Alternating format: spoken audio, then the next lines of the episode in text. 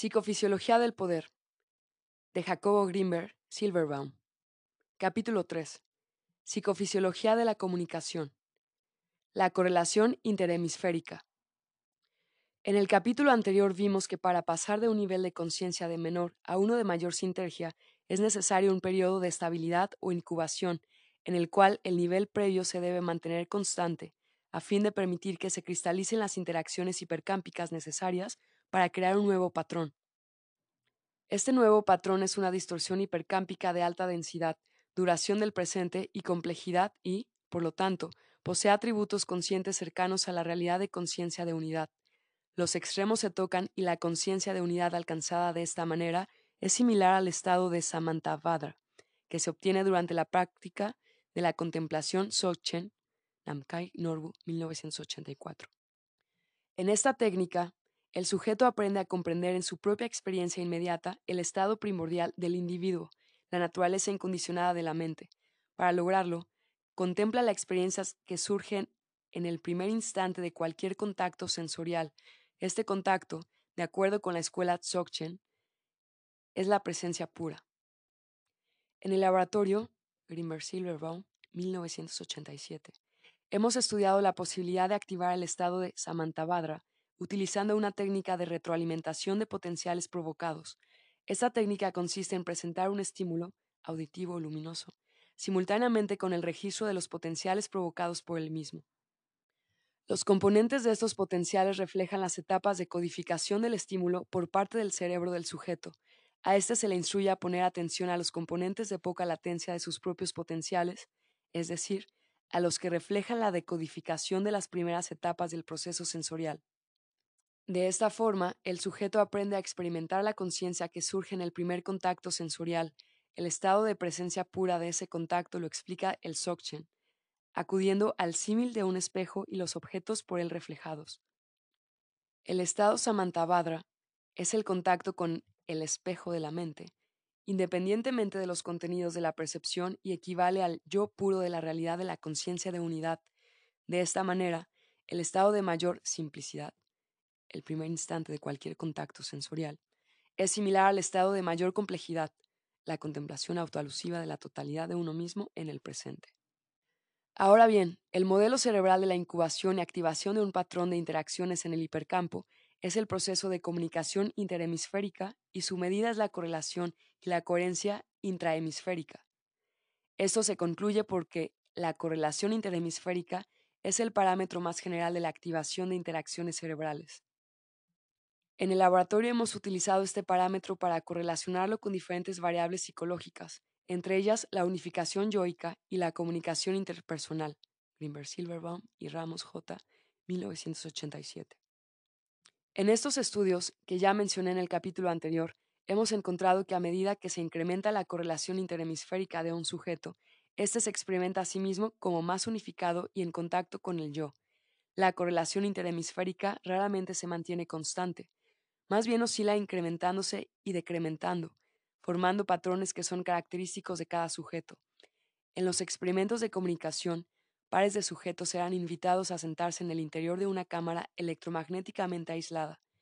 En esa situación eran instruidos a sentir la presencia de su compañero sin utilizar verbalmente contactos físicos o visuales. Los resultados indicaron que los sujetos que podían sentirse mutuamente con empatía, sus patrones de correlación interhemisférica se volvían similares, tal y como se puede observar en la figura 1. Patrones de correlación interhemisférica. Figura 1. Parte A. Figura 1. Una sesión de comunicación entre dos sujetos fue dividida en seis, seis, secciones para fines de comparación. En la parte A se muestran los patrones de correlación interhemisférica de los dos sujetos durante los seis periodos. Los sujetos no habían tenido sesión alguna de comunicación antes del periodo 1. En este se observa una gran diferencia en los patrones de correlación. Esa diferencia va disminuyendo conforme la sesión avanza hasta que, a su término, los dos patrones son prácticamente indistinguibles entre sí. La parte B muestra mediante barras los promedios de correlaciones interhemisféricas y sus correspondientes desviaciones estándar durante los seis periodos de comunicación. Se observa que, a medida que transcurre la sesión, aumenta la similitud en los promedios de correlación hasta que en la sesión 6 existe inclusive una superposición de desviaciones estándar. Esos resultados, que no se debieron a habituación, fatiga o alguna otra variable inespecífica, indican que existe un proceso de transferencia directa de los patrones de correlación interhemisférica entre los sujetos, apoyando la hipótesis de distorsión del hipercampo por parte del cerebro. Además, sugieren que la comunicación se basa en este intercambio de patrones de correlación. Por otro lado, cuando se compararon los efectos de transferencia entre un par de cerebros funcionando en diferente nivel promedio de correlación interhemisférica, siempre se encontró que el cerebro, con la menor correlación de los dos, la incrementaba acercándose al nivel de mayor correlación del sujeto. Este resultado se puede apreciar en la figura 2. En ambas figuras, X es un sujeto y Y otro. Figura 2. En la parte superior se presentan los patrones de correlación interhemisférica de dos sujetos durante una situación control. C. Sin comunicación, líneas 2 y 4, y durante una sesión experimental, E. De comunicación directa, líneas 1 y 3. En la parte inferior, mediante barras, se presentan los promedios y las desviaciones estándar de ambos sujetos durante el control y la sesión experimental de comunicación, se observa que el sujeto con la mayor correlación es el que más influye en la sesión. Este resultado sugiere que el sujeto con la mayor correlación interhemisférica actúa como atractor extraño del, del, sujeto con la menor correlación, apoyando las postulaciones que indican que el atractor extraño del futuro ideal del hipercampo ejerce una fuerza de atracción y es lo que más cerca se encuentra de la conciencia de unidad, es decir, lo que refleja la conciencia asociada al patrón de interacciones más inclusivo. Puesto que el cerebro forma parte del hipercampo, el patrón de interacciones que se crea en su estructura es también hipercámpico. De hecho, se deduce que los cambios de interacción en el interior de la estructura cerebral provocan alteraciones en el resto del hipercampo. Que esto es así se desprende de resultados experimentales, Grimberg Silverbaum, 1982, en los cuales se ha demostrado que existe una relación entre cambios de coherencia interhemisférica de sujetos y modificaciones en el peso de objetos localizados en su cercanía. En estos experimentos también se demostró que los sujetos humanos son capaces de aprender a modificar voluntariamente su coherencia interhemisférica. Cada vez que ésta aumentaba, los sujetos reportaban haber encontrado la relación existente entre diferentes experiencias internas, tales como pensamientos y o secciones de sus historias personales. Esta relación entre la experiencia subjetiva la coherencia interhemisférica y las fuerzas físicas está de acuerdo con la unidad esencial de todos los fenómenos y su identidad como conciencia. Por otro lado, despierta la inquietud por comprender la dinámica de estas relaciones. En particular, resulta extraordinariamente interesante tratar de entender las relaciones entre la actividad cerebral y la fuerza gravitacional. Existe mucha evidencia anecdótica acerca de la capacidad de levitar de sujetos en estados particulares de conciencia. Johnson D.W., Clemens G., Heinz C.T. y Badui K. 1977. Todas estas evidencias están de acuerdo en considerar a estos estados como cercanos a la conciencia de unidad y asociados con experiencias de éxtasis, como las que podría suponerse sienten los sujetos que reciben directamente la influencia del atractor extraño del futuro ideal del hipercampo. En el estado puro de la latice, en el cual el estado de coherencia y simetría es máximo, no existe gravitación.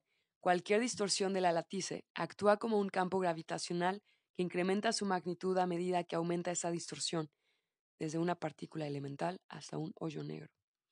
En el otro extremo, cuando la actividad cerebral comienza a mimificar la latice, en los estados de alta correlación interhemisférica, la fuerza gravitacional empieza a disminuir hasta que se anula durante los fenómenos de levitación. En este sentido, Existen evidencias experimentales que han registrado la coherencia interhemisférica de sujetos durante la levitación, encontrando que aquella se incrementa notablemente. Pie de página. Ver Orm Johnson, D.W., Clemens G., Heinz C.T. y Badui K. 1977. Higher States of Consciousness, EEG, Coherence, Creativity and Experience of the Shidis, Meru Report, 7701.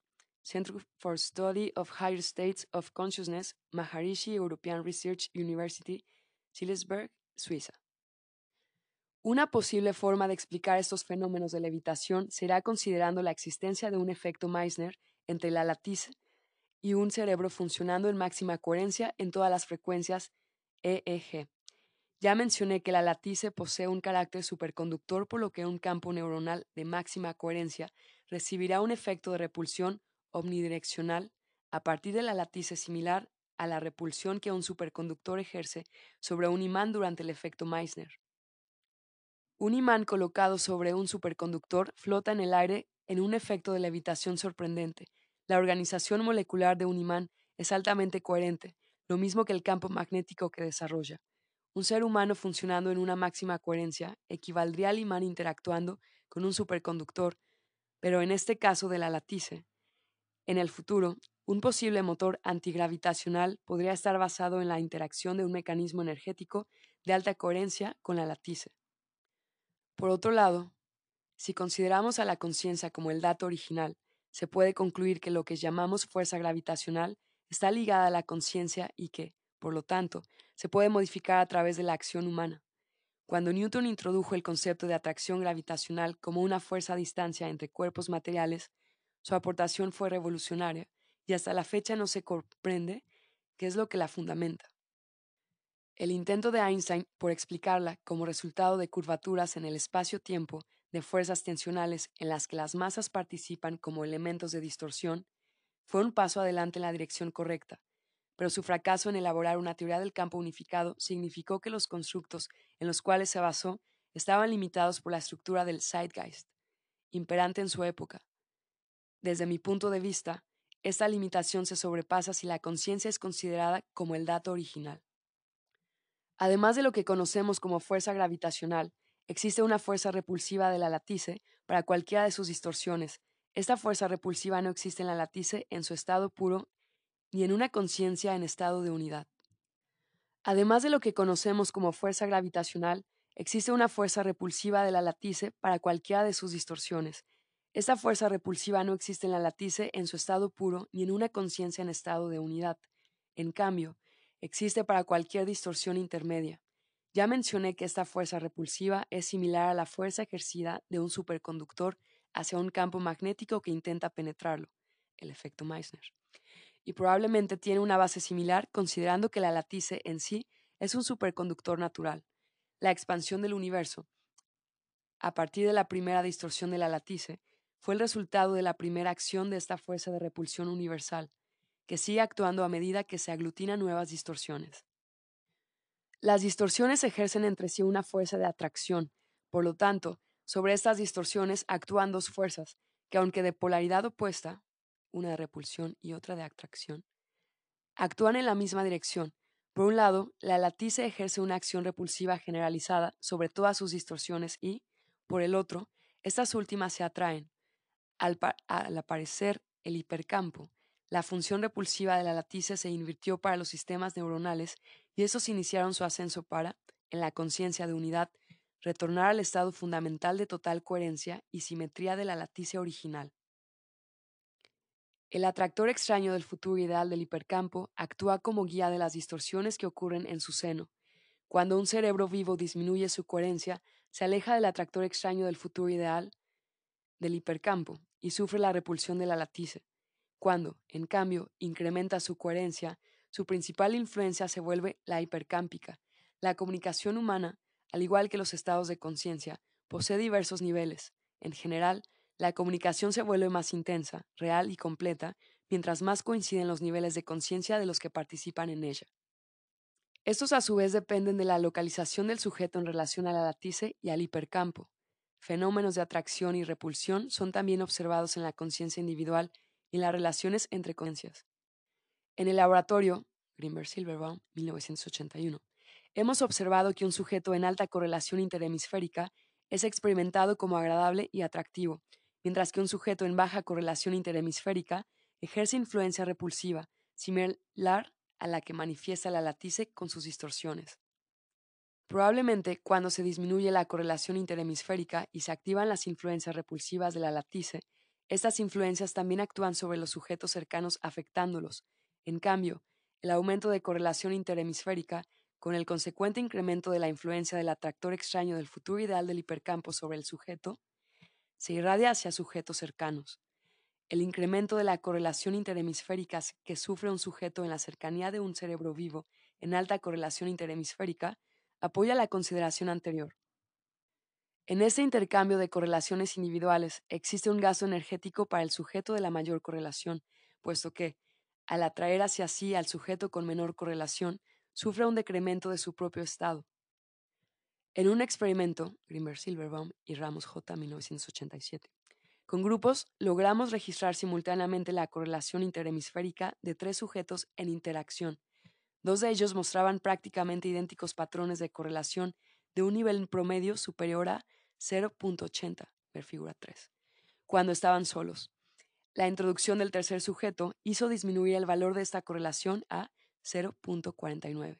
La experiencia de los sujetos durante esta disminución fue de un claro decremento empático. Patrones de correlación intersujeto, control inicial. Grupo, pareja, control final. Figura 3. EEG, control inicial, comunicación en grupo, comunicación en pareja, control final. Figura 3b.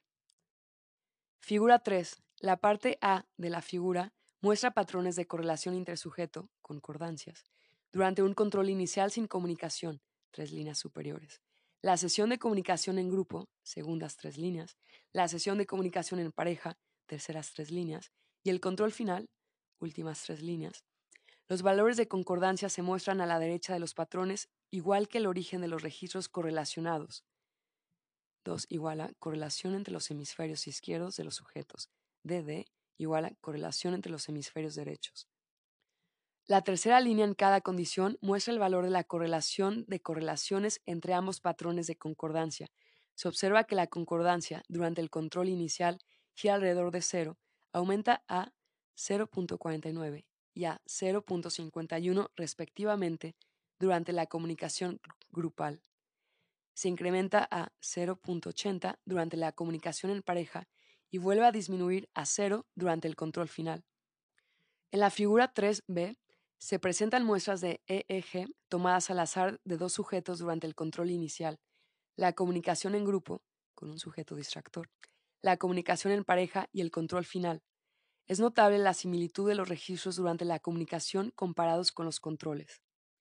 Para esta figura se escogieron los dos sujetos que mostraron la mejor y más profunda relación empática de todos los pares de sujetos estudiados. Ellos afirmaban que durante las sesiones de comunicación se sentían fundirse uno con el otro. Esta sensación disminuía con el sujeto distractor durante la sesión grupal.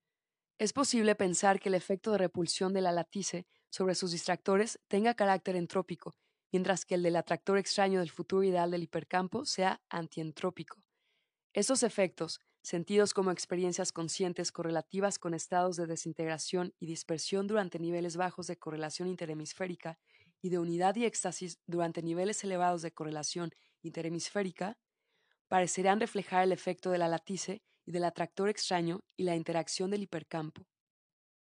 En los grupos humanos también se observan estos efectos, al igual que las fuerzas que atraen entre sí a las distorsiones de la latice, sujetos con los mismos niveles bajos de correlación interhemisférica tienden a aglutinarse.